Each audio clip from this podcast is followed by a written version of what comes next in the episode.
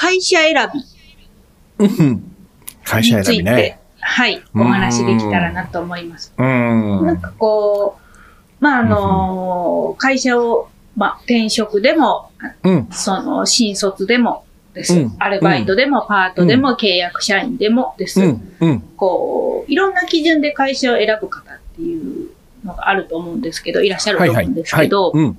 うんこう、そのあたりについてお話しできればなと。うん。ちょうどね、今うん。ある、とあるねうん、あの、キャリアカウンセラーみたいな方がね、うん。若い人なんだけどいて、えー、菅原さんって言うんですけどね、うん。その人とねうん、えっと、来月ぐらいに、ちょっとまだテーマ決めてないんだけど、もしかしたらその、キャリえーその会社選びとかね、まさに、にえーこれからその、就職する大学生とか、あるいは一回就職したんだけど、ちょっと違うな、転職したいなと思ってる人とかを対象にして、えー まあ、どんなふうにこの先選んでいけばいいのかっていうね、ねそういう話をするイベントをやろうと思ってたところなんですよ。うん。あ、タイムリーですね。そタイムリー。うん。うん。とても大切なテーマだなという感じが。えー一昔前よりもね、なんか今の方がうん。そのテーマがすごく重要になってきた感じが僕もしています。うん。はい。はい。では今回は会社選びというテーマでお話ししていきます。人はそんなに悪くない。ほっこりするつながりを思い出そ人間関係、知恵と、う。その、それでは今日のお話、始まります。知恵と、その。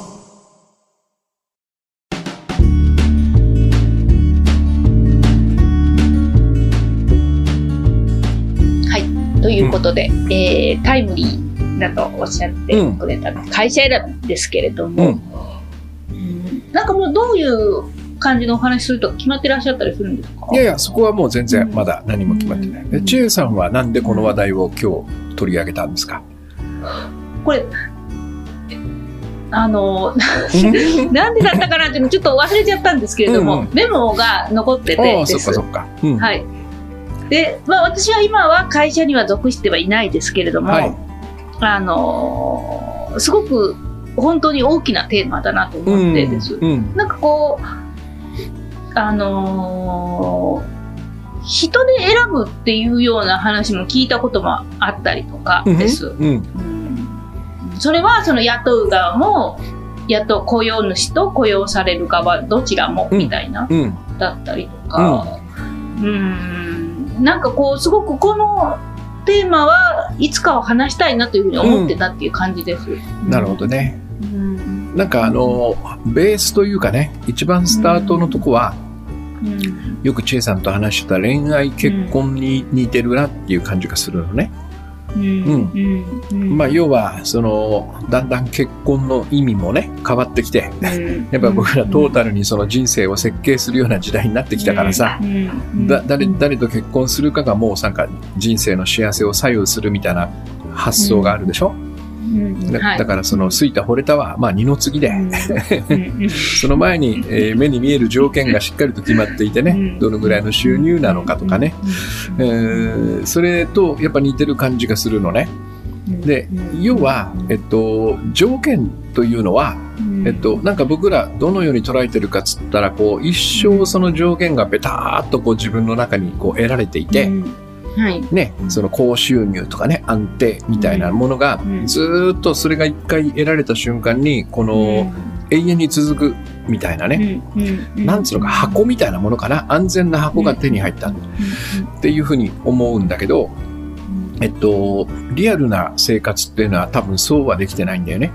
えっと、重要なのは、毎日その人といて暮らしててどうだっていう、この1秒1秒なんですよ。1日1日なんですよ。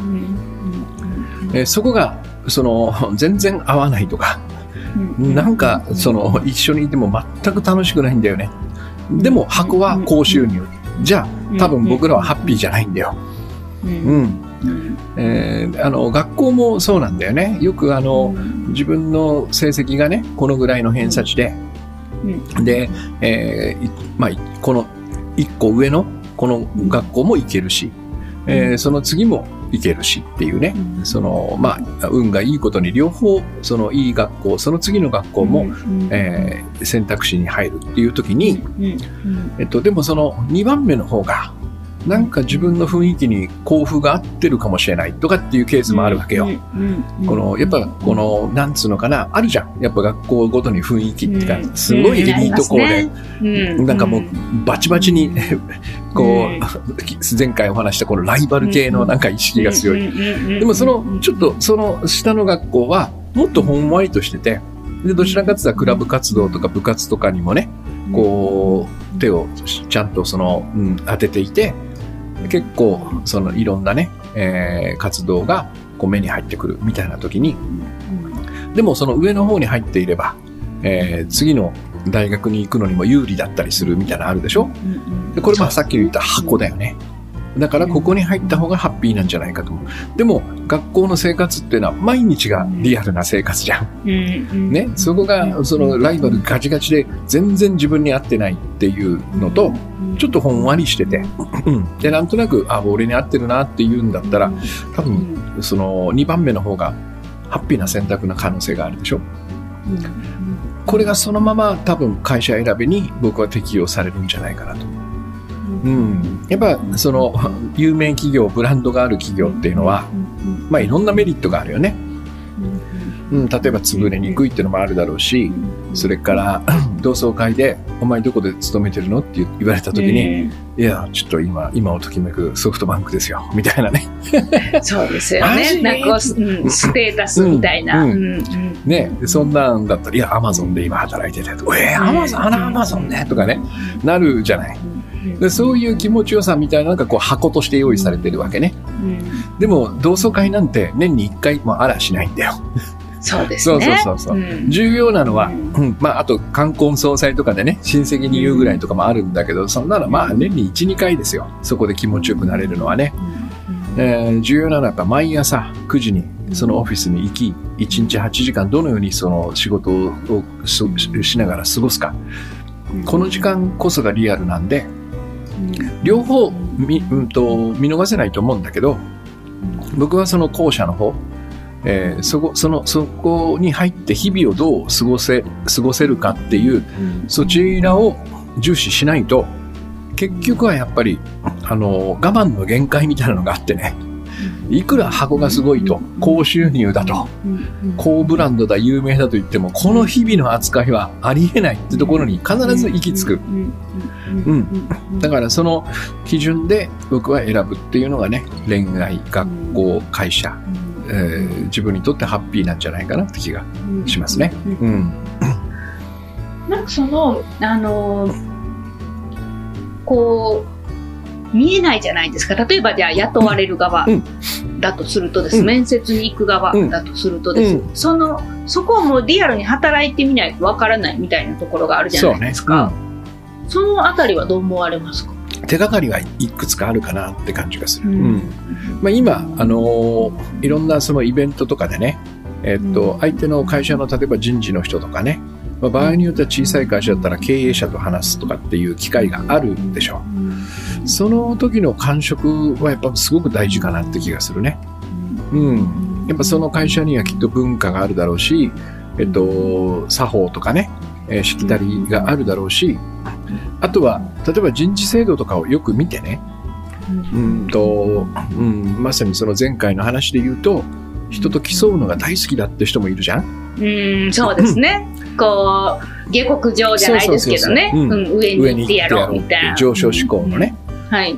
で、会社に、例えば、うんと、人事評価の査定が10段階のランクがあって、うん、お前は今1、次は2だとかってこう、登っていくようなね、まあ完全にその人をポイント制でこう、えー上下に振り分けるみたいな、でそれが給料と紐づいてるみたいな、割とこれは外資系に多いんだけどさう、ん。実力主義ってやつだよね。うん。そういう制度があるということは、多分そういう過酷な世界が日々繰り広げられるってことは予想できるじゃん。うんそうですよね。うんでもしかしたらうんそこの、なんつうのかな、人数が決まっているとしたらね、うん10は何人まで、9は何人までって言ったら、みんなが10に上がれるわけないとしたらう、んまあこれは役職の争いとかとも同じなんだけど、足を引っ張り合うみたいなことも起こる可能性があるよね。そうですね。人がミスしたらそこ、それをバーンとその、なんつうのかな、イントラネットというか、社内のね、えっ、と、誰もが見られるとこで、ちょっと叩いてみたりとかね。何々さん、このミスはちょっとどういうことなんでしょうか？みたいなことをやったりとか、えー、この足の引っ張り合いみたいなことが行われてる可能性もあるでしょ？だからそこが自分に合ってるかとかっていうのも、まあ、人事の制度とか、そこにいる人、社員の人たちと話してみるとか、それから、まあ、僕はウェブも結構ポイント高いんじゃないかって気がしてるのよ。やっぱその、なんか、なんつうのかな、こう、厳しい世界、荒れてる感じの会社がすごくいいウェブサイトを作れるとは思えないんだよね。うん、特にその採用のページってのは必ずあるんだよ。リクルートページってのはね、そこにすごく力を入れていて、で、でまあ、嘘か本当かわからないけど、創業者の理念だとかね、経営者の理念みたいなことが書かれている。そこに社員の人たちが写真に写っている。そのその表情がどうだとかね。で背景の背景の裏の方までこうよくその写真ので見渡した時に、なんかこのレイアウトとか、うん、壁に飾ってあるものとか、うん、そこがなんか十条の尺になっているのか。それともなんか楽しそうな、その、例えばね、自分が作ってる製品のポスターがこう、誇らかに、誇らしげに貼ってあるとかね。うん。そういう会社なのかどうかとかっていうのは、なんかこう、肌でね、感じられるんじゃないかなって。今言ったようなこと全部合わせるとね。そうやって、まあ、結構真面目に見るのは大事かなって気がするかな。うん。まあもちろんこれは選べる、選択ができるっていう前提の話で。まあまあまあ そうですよね。そうそうそうもうどこでもいいからっていうんであればね、ちょっと難しいかもしれないんだけど。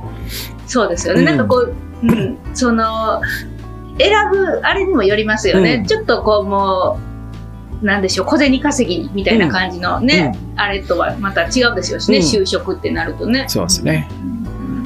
うん。なるほど。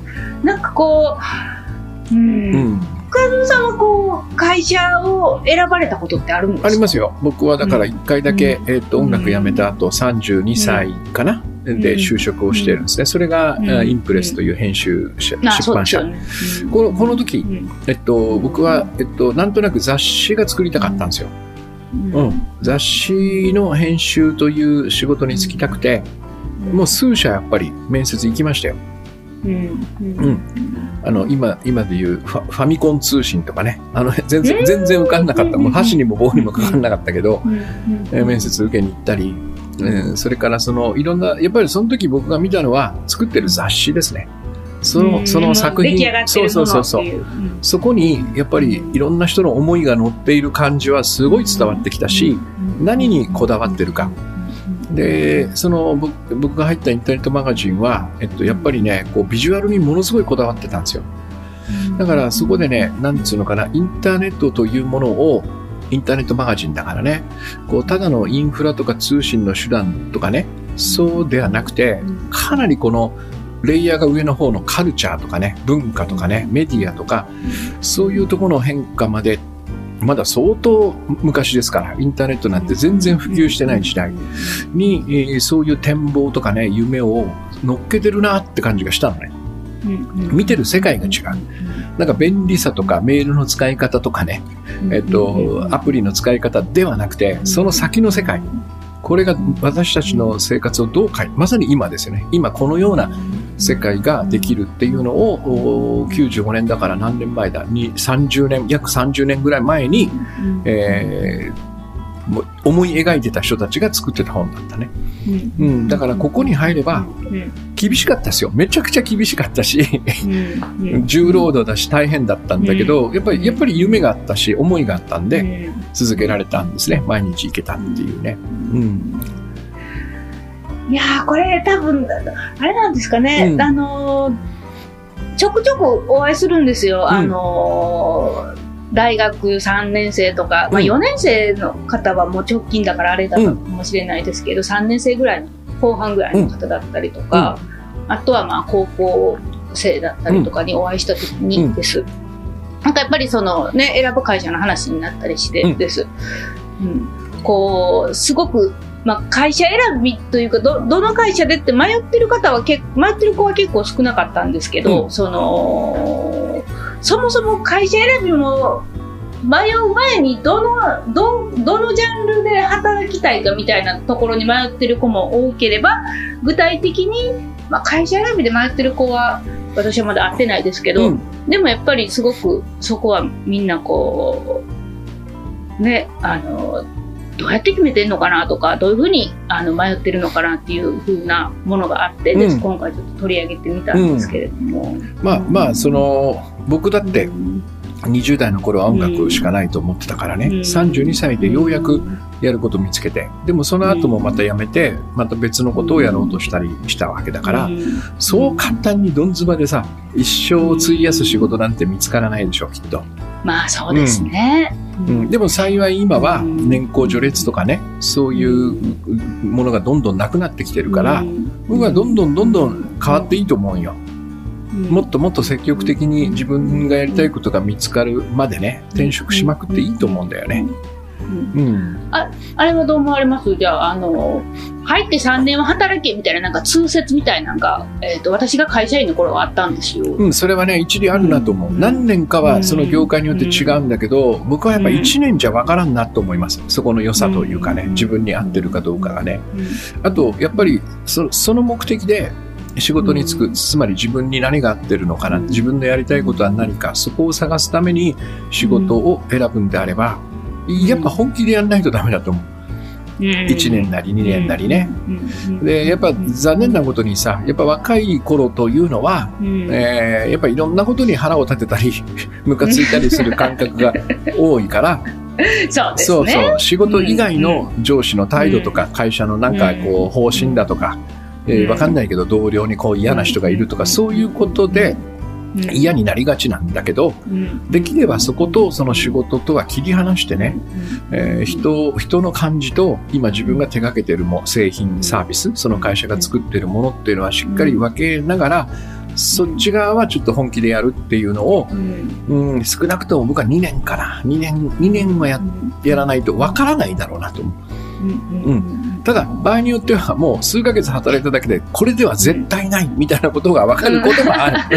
それはなんか分かります。うん。うん。うん、いやいや、しまった、これではなかったみたいなことが、だここはまあ直感、フィーリングを信じてもいいんだけどね、なんとなくそこまで違和感ないぞと、悪くないかもなと思ったら、まあ、なんつうのかな、こう、うん、自分の中に次にここに行きたいなっていうのが芽生えるまでって思えて思えばいいんじゃない？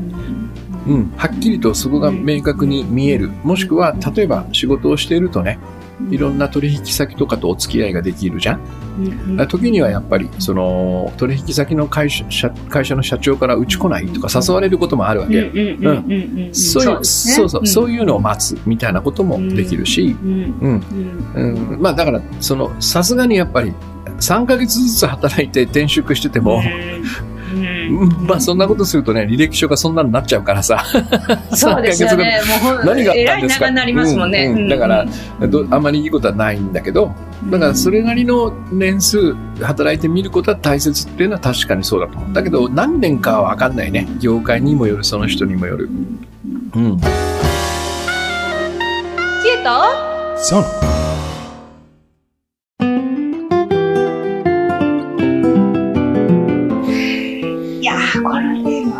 ですね、なんかこう、当事者を交えて喋るともっとこう、深くなるのかなと思いました。う。ん、そこに迷ってたりとか、うん、まさに今転職を考えてたりとか、うん、その会社を選ぶんじゃなくて、ここの会社を辞めるかどうか迷ってる、だったりとか、なんかもしそういう方がいたら、ちょっと、あの、今度、あの、声かけてみます。そうですね。本当にこれ多分個別のケースバイケースになってくるんだよね。こう、今の何年みたいな話で一般的な答えはない感じがするね。本当ですね。本当おっしゃってた通り、うん、ねし仕事イコール毎日の営みだから。そうそこが大事なんだよね、うん、うん、だから変なブランドとかね、もちろん給料は大事なんだけどそこだけで見てしまうと、えっと、入って全然楽しくねえなっていうのは、えー、ありえるよね。うん、なんか箔箔をつけるためにみたいなそうそうそうそう。やっぱり根強いのかもしれない、ね、そうだね。うん。だから白はさっき言ったように、白を見せる瞬間っていうのはそんなないんですよ。人生の中で。自分が思ってるほど。